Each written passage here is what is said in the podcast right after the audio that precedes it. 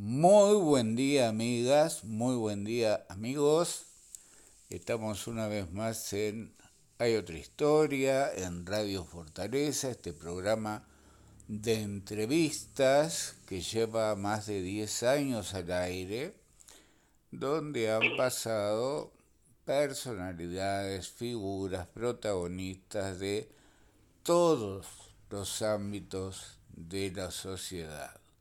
Hoy tengo el gusto de recibir una vez más en el programa al abogado, periodista, el doctor Oenir Sartú. ¿Cómo estás, Oenir? Muy bien, Juan, un gusto estar contigo otra vez. Un placer contigo y con tu audiencia.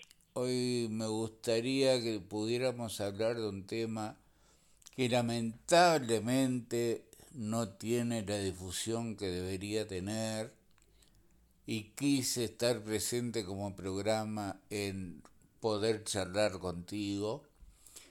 Eh, existe el movimiento ciudadano por un Uruguay soberano que está además eh, recolectando firmas para llamar a un plebiscito y bueno, de todo eso quisiera hablar contigo. ¿Por qué? ¿Qué es? ¿Cómo están trabajando? Eh, y bueno, todo lo que vaya surgiendo en la charla. Así que te hago la primera pregunta entonces. Tú eres muy conocido por actitudes críticas fuiste integrante del Frente Amplio hasta que en el 2009 creo eh, dejaste de votarlo por discrepancia con algunos de los temas, algunos de los cuales los vamos a tratar hoy. Fuiste cofundador de la revista Voces y estás siempre en cuando hay algún tema, alguna polémica, tienes una visión discordante, por lo menos diferente a la que la gente de nuestra generación solía tener. Es verdad que el mundo cambió, cambió generalmente la gente de a pie y cambiaron los dirigentes en general y hoy estamos viendo una discordancia muchas veces entre lo que eh, la gente quería o la gente esperaba y lo que está pasando. Así que cuéntame un poquito por ahí la cosa. Bueno, mira, yo sí, te aclaro que yo voté hasta el, hasta el 2009 inclusive al Frente Amplio fue a partir del segundo gobierno del Frente Amplio que yo mm, sentí que eso no iba en la dirección que, bueno, yo deseaba y que se había prometido. Pero este, creo que lo que realmente está pasando y que lleva a que a veces parece que hablamos lenguajes distintos, es que está cambiando la organización económica del mundo. Esa es la verdad. Eh, y eso determina cambios en el plano político, en el plano social, en el plano cultural, en las comunicaciones, en los trabajos, en lo laboral. Cambia todo. ¿Por qué? Bueno, porque nosotros de alguna manera nacimos en un mundo donde las economías eran básicamente nacionales, este, las empresas grandes eran, había algunas transnacionales, pero eh, bueno, se dedicaban a vender ciertos productos, heladeras, automóviles, yo qué sé. Pero no tenían el peso que ahora han tomado, eh, por ejemplo, algunos de estos grandes fondos de inversión, como es Vanguard Group o, BlackRock, que son dueños del mundo, ¿no? Si uno mira, controlan todo el sistema financiero, controlan eh, por supuesto, los fondos son administradores, ¿no? Es decir, los, los accionistas son los realmente poderosos y generalmente son desconocidos. Eh, por más que son apellidos internacionalmente conocidos. Porque nombres como Rockefeller, Rothschild, Morgan, toda esa gente, y después personajes como Soros o o Bill Gates son conocidos. Pero eh, las empresas aparecen controladas por unos, fondos, unos administradores de fondos de inversión, eh, que son dueños de todo el sistema financiero, de toda la industria farmacéutica, de la industria armamentista, de la industria del petróleo, de la industria alimentaria, eh, todo está controlado por eh, estos centros, de estos fondos, estos administradores de fondos de inversión, que son los que marcan las políticas del mundo. Y esto apareja cambios, el poder que esos grupos económicos tienen sobre los gobiernos, sobre los organismos de crédito internacionales, sobre, sobre todas las estructuras de poder es enorme. Y nosotros estamos ahí un poco como como la liebre ante los faros, ¿no? ante los focos, este, deslumbrados, porque es una cosa demasiado grande, demasiado eh, difícil de percibir incluso, ¿no? como que uno lo encandila. Eh, pero uno ve las políticas que se llevan a cabo, pongo como ejemplo los contratos de inversión, ¿no? detrás de todos estos contratos secretos que se han firmado de, inversión para producir celulosa, para producir hidrógeno verde, la entrega del puerto de Montevideo, tienen detrás estos fondos administradores, eh, estas compañías administradoras de fondos de inversión, que son los que toman las, decisiones. Y los organismos, organismos de crédito internacionales son los que vehiculizan eso. ¿Cómo? Y bueno, trayendo proyectos que son favorables a los inversores, dando financiación para que esos proyectos se lleven a cabo. Pongo un ejemplo. La reforma del sistema jubilatorio se sacó con préstamos y presencia del Fondo Monetario Internacional, que mandó una delegación y estuvo acá hasta que se aprobó. Y lo mismo pasa con la transformación educativa, eh, bueno, prácticamente con, todo, con, toda la legislación que, que se convierte en conveniente para quienes vienen a hacer mega inversiones al país. Este, y después, bueno, claro, surgen estos contratos donde uno entrega, el país entrega recursos naturales valiosísimos como el agua, como la energía eléctrica, como la vía de ferrocarril que hay que construir el UPM, los puertos, las tierras que se extranjerizan y pasan a manos de, estas megacompañías y las dedican a plantar árboles, por ejemplo, tierras que a veces serían muy buenas para producir alimentos, las, las destinan a plantar árboles para hacer celulosa. Y la perforación de los acuíferos, este, que es otra riqueza enorme del país. El agua potable hoy es una riqueza a nivel mundial porque, porque es un bien escaso y nosotros lo estamos regalando.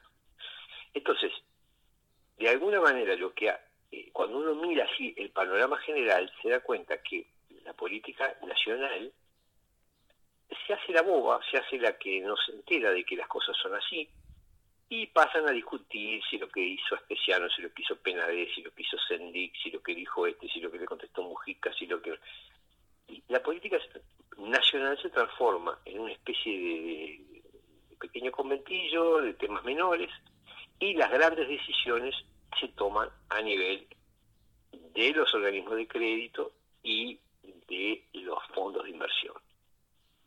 Esa es la realidad que a mí me lleva a decir, bueno, yo realmente no, no me siento expresado en los debates políticos que, que tienen nuestros partidos, ni en las decisiones políticas que toman nuestros partidos porque hay otra realidad que marca otra cosa. Creo que eso resume un poco lo que, de dónde parto yo para, para pensar la realidad. Hay una pregunta que quiero hacerte, Bonir. A ver, mm, no es fácil, es ¿qué cambió, qué cosas cambiaron para que, por ejemplo, cuando asumiera el Frente Amplio, terminara adoptando todas las políticas internacionales de los partidos tradicionales. Yo recuerdo aquel discurso de Tabaré Vázquez en la Plaza Lafón, donde hablaba que de ninguna manera se iba a permitir la instalación de la primera pastera en Uruguay. Pocos meses después, había una, había otra y había otra. Había tres pasteras. Bueno, uno se pregunta cómo, cómo toda una clase política, clase no me gusta el término, pero digamos, todo un sistema, toda una estructura política, en este caso del Frente Amplio, haya mirado para el costado, no haya visto, no haya entendido o haya cambiado de esa manera.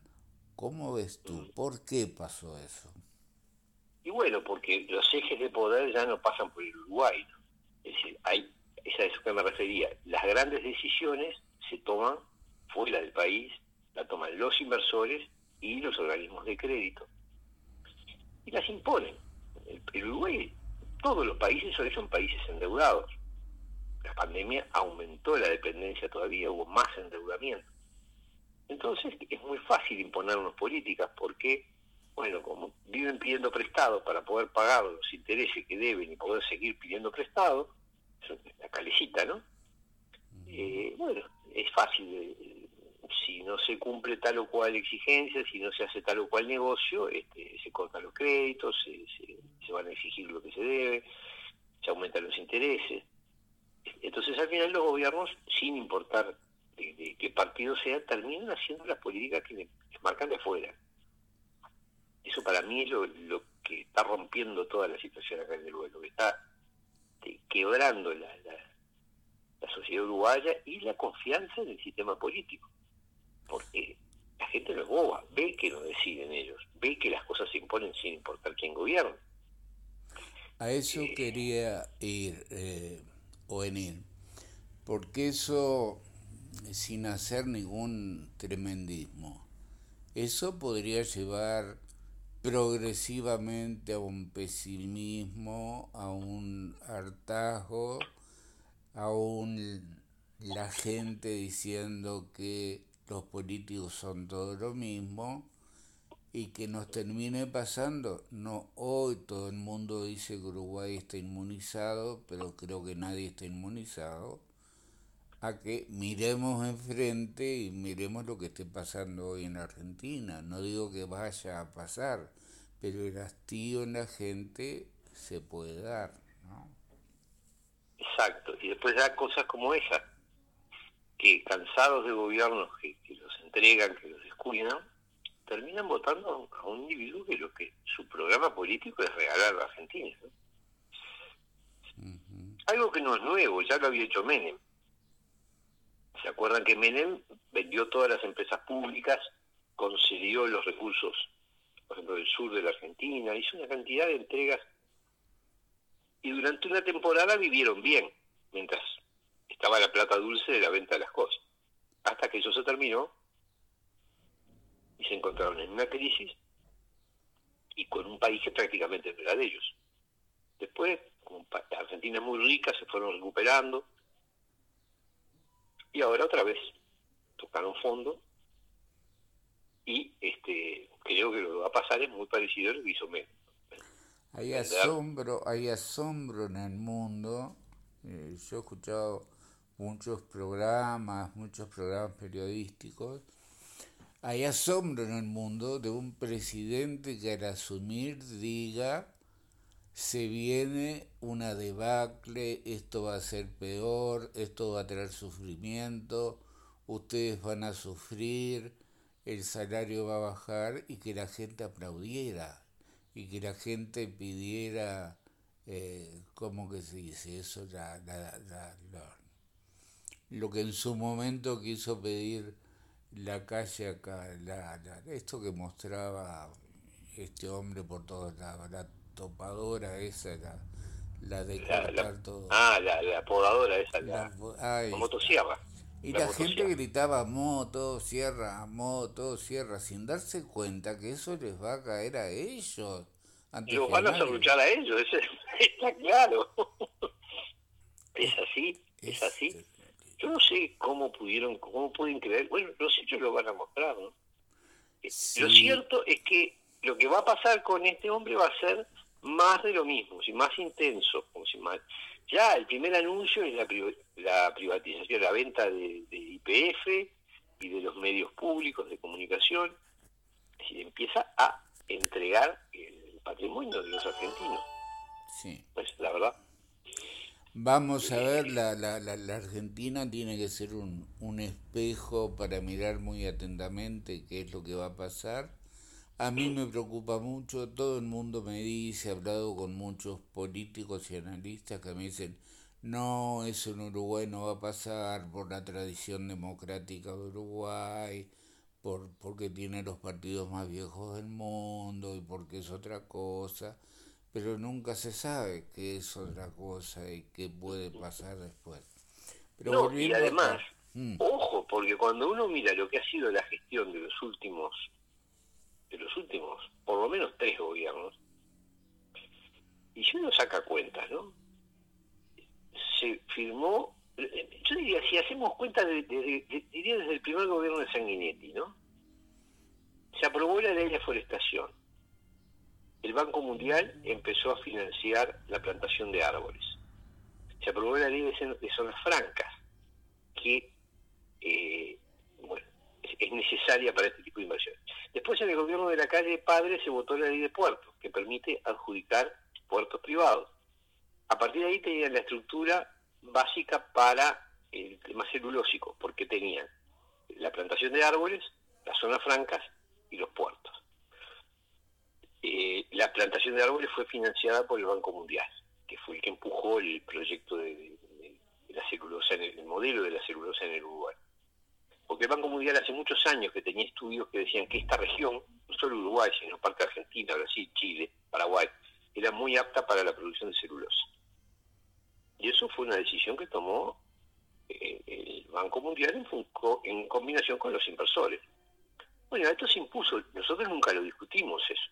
Y sin embargo nos encontramos metidos en un país. Después vino el gobierno de Tabaré que se aprobó la planta. Primero se aprobó la planta de, Plata, después se aprobó la, primera de Lebonia, de UPM. Eh, después se votó la ley de riego, que implica privatizar el agua se votó la bancarización obligatoria, que ahora quedó un poco revertida, parcialmente revertida, pero que significa el control de por parte de los bancos de toda la circulación de dinero. Después se, votó, el, eh, se aprobó UPM2, eh,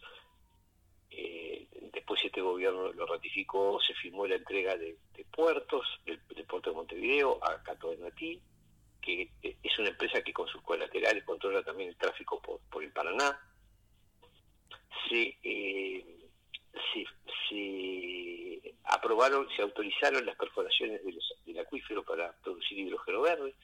Todo esto, diría, desde de los últimos 40 años, digamos, ¿no? Este, ha sido un, una constante eh, constante proceso de entrega de recursos naturales y de pérdida de soberanía del país sobre sus riquezas más importantes. Cuéntame, cuéntame por favor. Puede venir un Milei, sí, pero los que, los que no son Milei están, están haciendo políticas muy similares, eh, más en cuenta gotas, pero políticas muy similares a las que propone Milei. Tienes razón, en cuenta gotas, pero se van haciendo, ¿no? Eh, quería preguntarte esto. Cuéntame por favor en detalle a mí, a los oyentes, qué es el, el movimiento eh, ciudadano. Uruguay, soberano. Uruguay, soberano, ciudadano Uruguay soberano. Sí, bueno, es primero que nada un movimiento ciudadano, no es partidario. si hay gente que trabaja en esto en todos los partidos políticos. Cuando digo todos, todos. Y, también gente que no tiene partido, ¿no? que no tiene, en mi caso yo no tengo una definición partidaria en este momento. Este, y mucha gente más que no la tiene. Eh, y su objetivo es esencialmente la defensa de la soberanía del país. Cuando hablamos de soberanía nos referimos a la defensa del territorio y de los recursos naturales que hay en el territorio y la defensa de la capacidad de gobernarnos, de, administrar nuestros recursos, que es lo que estamos perdiendo a pasos agigantados, a través de tratados internacionales, a través de contratos, a través de los préstamos, nos vamos atando progresivamente y se nos van imponiendo políticas cada vez más, más leoninas. Y bueno, lo que planteamos nosotros es como medida concreta, primero hay un tema que es clave, que es tomar conciencia de esto. Si seguimos creyendo que el problema, que las cosas que nos pasan, nos pasan porque gobierna la calle, o porque gobernaba Tabadeo, porque gobierna Orsi o Delgado o quien sea, estamos equivocados. Acá hay compromisos e imposiciones que se le van aplicando al país sin importar quién gobierna. Cuando llega el, nuevo presidente a la casa del gobierno ya está atado de pies y manos, tiene un montón de cosas. Tiene entregado el puerto por 60 años, tiene el compromiso de, entregar el agua gratis durante 50 años, el, el, Río Negro y la de los acuíferos, tiene este, atados de, pies y manos con exoneraciones tributarias y con zonas francas y con puertos privados. no puede salir de ese esquema. Es decir, si, seguimos con esa, lógica, no puede salir de ese esquema.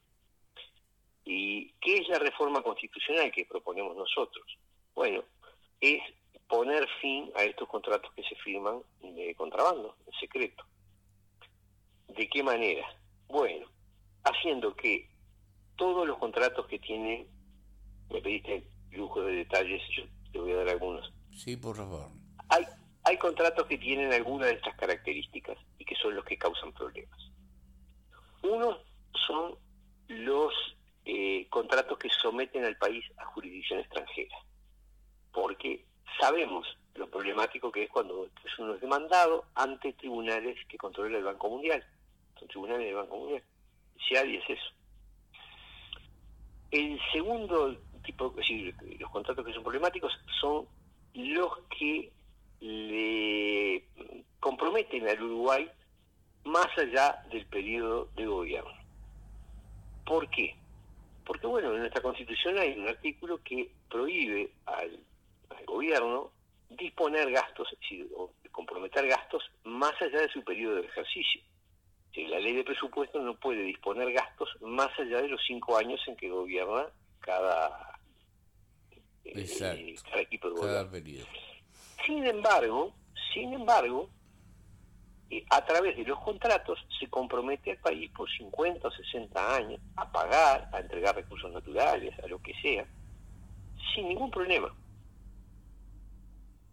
¿Por qué? Porque hay un vacío en la Constitución que no regula los contratos entre el Estado y las empresas.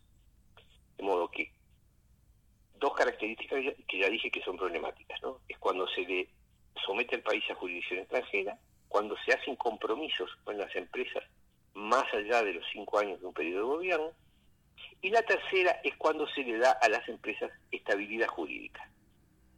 ¿Qué significa estabilidad jurídica?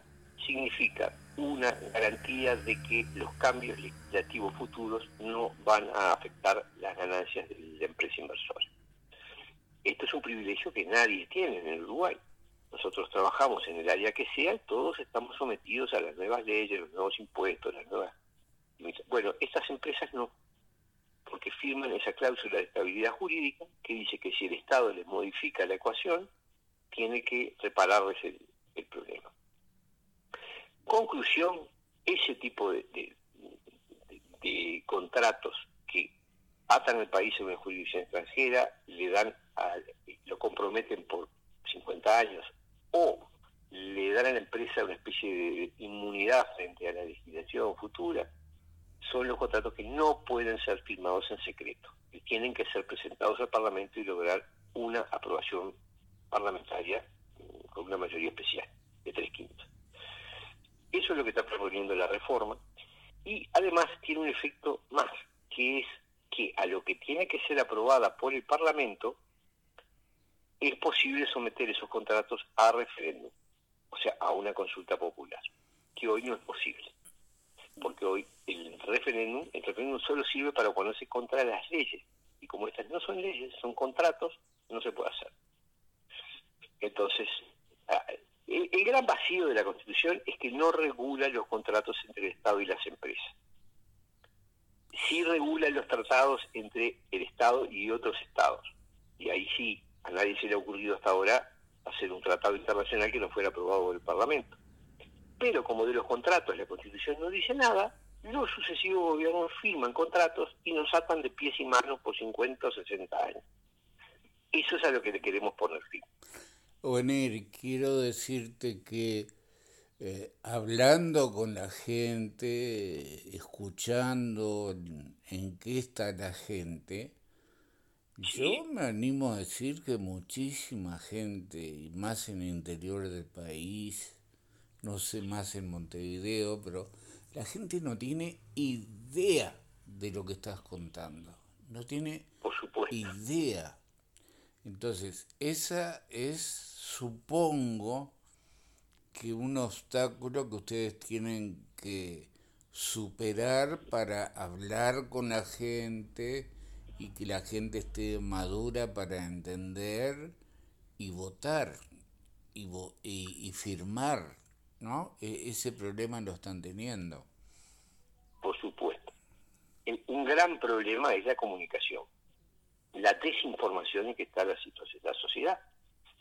Porque no se habla de estas cosas. Nadie dice, miren, este, le vamos a, regalar el puerto Montevideo a la empresa Catonatí, miren, le vamos a regalar el agua del Río Negro y el acuífero que pasa por los Y además, ojo, toca a, todo el país, ¿no? Porque los acuíferos están en, en, en Durano, en, en Tacuarembó, en Paysandú, y ahí van a hacer perforaciones, ya están haciendo. Eh, bueno, el, tren atraviesa medio país, la vida esa que vamos a pagar nosotros y lo va a usar con preferencia UPM. La compra de energía eléctrica, hay que comprarle a UPM toda la energía eléctrica que le sobre, eh, eh, son más o menos 1.500 millones de dólares. ¿Quién creemos que va a pagar eso? Nosotros, en las tarifas de luz. Y los créditos que se consiguen para hacer la vía, para hacer todas las, obras, nosotros lo pagamos con impuestos. Lo que pasa es que eso no lo dice nadie. Los canales de televisión no lo dicen, los técnicos no lo dicen, los gobernantes no lo dicen. Entonces la gente cree que eso no existe. Muchas veces nos pasa que vamos a, un lugar y, aparece gente que nos dice, pero yo esto no sabía nada, ¿qué, es esto? Al principio algunos no lo creen. Claro, porque como es tan raro lo que primero cuando uno le dice, pero mira que te están entregando, vos vas a terminar pagando la luz eléctrica, vas a terminar pagando la vía, vas a terminar pagando todos los chiches que están pidiendo estas empresas. Fíjate nomás el tema del puerto de Montevideo. El puerto de Montevideo se le entregó a una a una, un consorcio del cual el 80% es Catoinati y el 20% lo tiene ANP, la Administración Nacional de Puertos. Sea, somos un socio minoritario. Eso quiere decir que las decisiones las toma Catoen, sin vuelta. Socio minoritario es en una empresa comercial es el ser más desgraciado de la tierra. Ahora, eso le da poder a Catoen a ti para eh, incidir y para prácticamente determinar el costo de las tarifas portuarias. O sea, el, el precio que se cobra para entrar y salir mercadería del país, del principal puerto de ultramar. Eso quiere decir que los productos que nosotros compramos van a estar recargados por las tarifas que UPM diga. Y los productos que nosotros vendemos van a tener un costo que va a estar marcado también por las tarifas portuarias. Y las tarifas portuarias las regula eh, Cato Ya pasó, ya pasó que la empresa anunció que iba a subir 21% las tarifas tuvo que salir el gobierno desesperado a suplicar y a negociar y no sé cuánto, y lograron que la dejaran en 18%. Eso es recargo sobre nuestros productos. Para la entrada, los precios que pagamos por lo que compramos importado y los precios que, tenemos que cobrar por lo que vendemos hacia afuera. Exacto. Entonces, yo sé, hay gente que dice, pero esto yo no sé. Bueno, pero eso está pasando y eso está pegando en tu bolsillo y el agua que están sacando la están sacando debajo de tus pies y el río en el que te bañabas de chico el que ahora está regalado a esta empresa y le van a tirar adentro, ya tenía el problema, le van a, tirar una cantidad de litros de agua contaminada. Y, lugares donde antes se producían carne, verduras, frutas, ahora se destinan a plantar eucaliptus, que se chupan nada más el agua, ¿no? Ese es otro problema adicional. Hablando del agua, bueno, justamente, hace unos meses, bueno, fue todo el drama de, del agua salada, sobre todo en, en, la, en, el área metropolitana. Sí, sí. Y donde vive Dos millones de personas. Ahí está. pero lo que no está claro en cuanto a información, son muy pocas las voces que hablan de eso, es lo que tú has señalado, los millones de agua que consume UPM, que va a consumir, eh, creo que es Casupá, que están consumiendo otros eh, emprendimientos. Entonces, Mirá, no eso tiene que ver... Perdón, sí. No, no, no. Eh, la gente no, no, no entiende tampoco eso, ¿no? Se queja del agua salada mm, por la sequía, pero de esto otro no, no habla. Mira, sobre esto te voy a comentar lo que ha dicho Daniel Panario, que es la máxima autoridad en materia. Él, eh, hablado. dice que la crisis, claro, que la crisis de Santa Lucía fue una crisis producida, es decir, permitida o tolerada para generar la necesidad de instalar la, la planta esta de Arasatí que quieren hacer ahí en San José para, para sacar agua del río de la Plata para el suministro de la población de Montevideo y Canelones. ¿Por qué dice él que fue generada? Y bueno, por un cúmulo de factores. Primero que nada, plantaron eh, eucaliptus en las nacientes del río. Eso ya es un problema porque chupa la fuente de origen del río. Después permitieron embalses en todo el curso superior del río, es decir, a raíz de la ley de riego, se permitió que una cantidad de empresas y, de establecimientos represaran agua para su riego, para y eso lo sacan del caudal que después tendría que ir a, la toma de aguas corrientes. Después está la práctica horrible de OCE que viene desde hace años volcando los barros, los lodos que quedan de la decantación del agua, la vuelve a tirar al río. Es una locura porque va achicando el caudal, va, elevando el, derecho del río. Y después está el pésimo estado de conservación de, los, de las cañerías, que donde se pierde aproximadamente la mitad del agua que se bombea, se pierde antes de llegar a las casas. Mm. Entonces, todo ese cúmulo de factores, todos controlables por el ser humano, pues todos son controlables por el ser humano, fueron los que hicieron colapsar Santa Lucía. Ah, sumado a la sequía y todo lo que quieras, pero, pero todas esas causas vienen castigando al río desde hace mucho tiempo.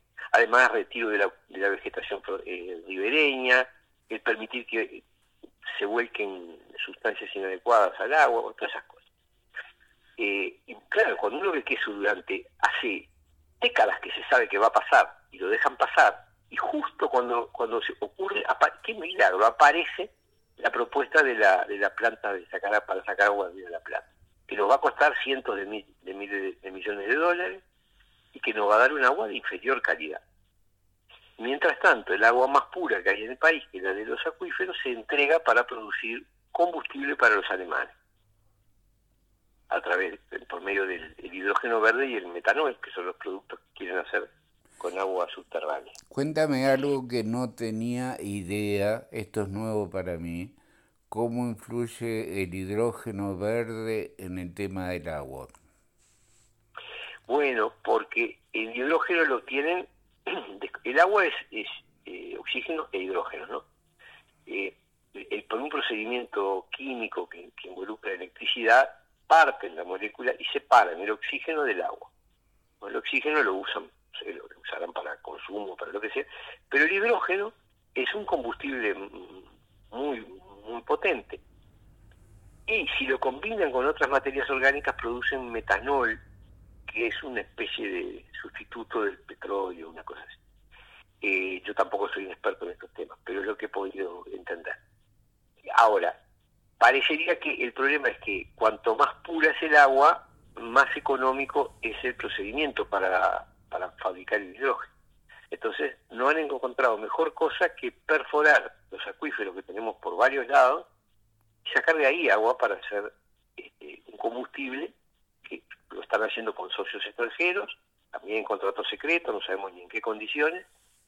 De hecho, sabemos que UPM explota uno de ellos ahí en Pueblo Centenario, a través de esa SEM y otras empresas de este ferro, y que el gobierno le otorgó 10 millones de dólares para ayudar a la producción de hidrógeno verde en, en la planta de Pueblo Centenario. Bueno, todas estas cosas, todas estas cosas son el apoderamiento de los recursos más valiosos del país. y nosotros lo estamos dejando pasar. Hay que tener una cosa clara, el agua es un bien más valioso que el petróleo y que el oro.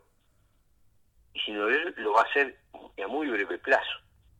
yo siempre me acuerdo, cuando leí por primera vez el contrato de UPM, allá en 2017, me indigné por las condiciones que se le daban, por las ventajas que tenía. Pero no reparé tanto en que tenían libre consumo del agua del Río Negro sin, sin límite y sin costo.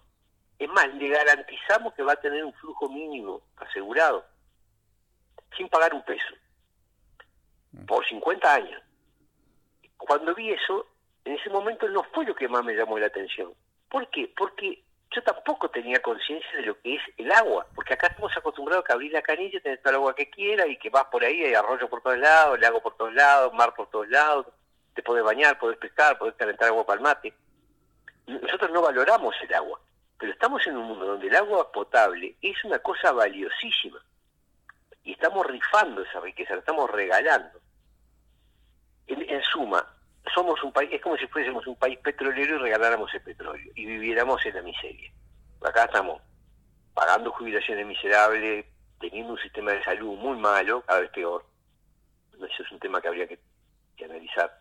Un sistema educativo tremendo, eh, muy malo, muy deteriorado, eh, escasea plata para todo, y estamos regalando un bien que es una fortuna por 50 años, 60 años.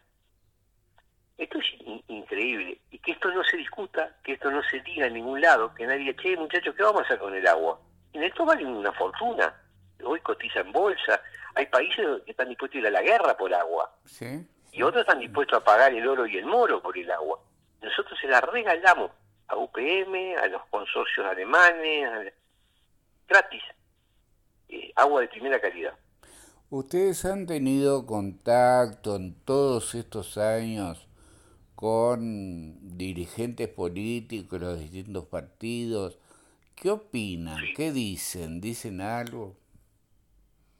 Mira, eh, hemos hablado sí con dirigentes de todos los partidos y con, de hecho, por suerte, muchos militantes de todos los partidos que apoyan la reforma y firman. Los dirigentes políticos hacen una cosa que, que es casi Hace poco una, muchacha que trabaja en Uruguay Soberano en el área de la comunicación hizo un video, era muy divertido, porque mostraba los debates parlamentarios de cuando se aprobó, eh, cuando se discutió, después ya firmado el contrato de UPM, y después los debates parlamentarios de cuando se discutió el contrato de Catoén, ya firmado también. O sea, era una, una discusión medio al cohete porque ya el asunto estaba despachado. Entonces uno veía en el gobierno de UPM, en el contrato de UPM, a los legisladores blancos y colorados, incluido el presidente de la calle, acusando al gobierno de entreguista, de cipayo, de, destructor de la soberanía, de inconstitucional, de este y otro, que habían regalado todo. Eh, el, mejor discurso crítico sobre el contrato de UPM que yo he visto, un análisis serio, fue hecho por el actual presidente de la calle en el Senado. Lo hizo puré ese contrato, demostrando que era una entrega absoluta de soberanía y de riqueza. Después, en el video viene la parte de la discusión sobre el contrato de Caternatí, y ahí uno ve a los legisladores del Frente Amplio diciendo exactamente las mismas cosas. Esto es una entrega a la soberanía, son unos vendepatrias, esto, lo otro, bla, bla, bla. Las mismas cosas, solo que por otro contrato y contra el otro gobierno. Entonces, al final, la dinámica de del sistema político es esa, es, hoy yo estoy en el gobierno, yo regalo las cosas, yo entrego todo y vos gritás y me acusás. Después, vos vas al gobierno, eh, firmás y entregás todo y yo grito y te denuncio. Y así saltan de uno al otro, y hay una especie de oposición que denuncia pero no pasa nada, y las entregas se van produciendo y se van produciendo y se van produciendo. Esa es la, realidad de los últimos años. ¿Hasta cuándo tienen tiempo para conseguir las firmas? Bueno, en principio, si la idea, como la idea es este eh, someter esto a plebiscito en las elecciones de octubre del año que viene, tendríamos hasta abril del año que viene para reunir 300.000 firmas. Eh, así que estamos trabajando en eso, estamos ahora preparando un recuento para ver cómo vamos antes de fin de año Y reuniendo firmas, hemos, estamos en todo el país, tenemos grupos que trabajan en todo el país, tenemos, bueno, por supuesto, la Comisión de Comunicación, otra de Finanzas, un grupo de estudio que analiza los temas más teóricos, y con eso vamos, vamos tratando de, el principal objetivo, por supuesto nos preocupan las firmas y el plebiscito, pero el principal objetivo es crear conciencia de estas cosas, porque estamos viviendo a ciegas, estamos creyendo que, vivimos en un país que, no es en el que vivimos. Nos están socavando el piso sobre el que estamos parados y no nos estamos dando cuenta. Así que la principal preocupación es crear conciencia sobre lo que está pasando y de que el mecanismo de la reforma constitucional es una forma de decir, basta, no pueden seguir entregando la riqueza del país sin tomarnos en cuenta, sin consultarnos, sin, sin someter a consideración las cosas. Onir, yo te agradezco muchísimo esta charla. Vamos a seguir hablando porque hay mucha cosa para seguir hablando y por suerte hay tiempo suficiente para firmar. Quedan unos meses, no es tan suficiente, pero bueno. Bueno, eh, estamos peleándola para, para, para tratar de llegar a, a abril. Claro. a nosotros nos pueden ubicar en todas las redes sociales a través buscando por Movimiento Uruguay Soberano. Ahí está, Y ahí pueden informarse más, pueden preguntar dónde firmar, hay lugares para firmar en todo el país y referentes que consiguen firmas, o sea que es posible contactarse con nosotros. Te agradezco mucho, te mando un abrazo y permíteme eh, despedirme de nuestros oyentes Así que les digo, amigas, amigos, estuvo hoy con nosotros el escritor, periodista, abogado, militante social, Oenir Sartú. Hasta mañana, gracias. Muchas gracias, Juanjo. Hasta la próxima. Gracias, hasta pronto. Un abrazo.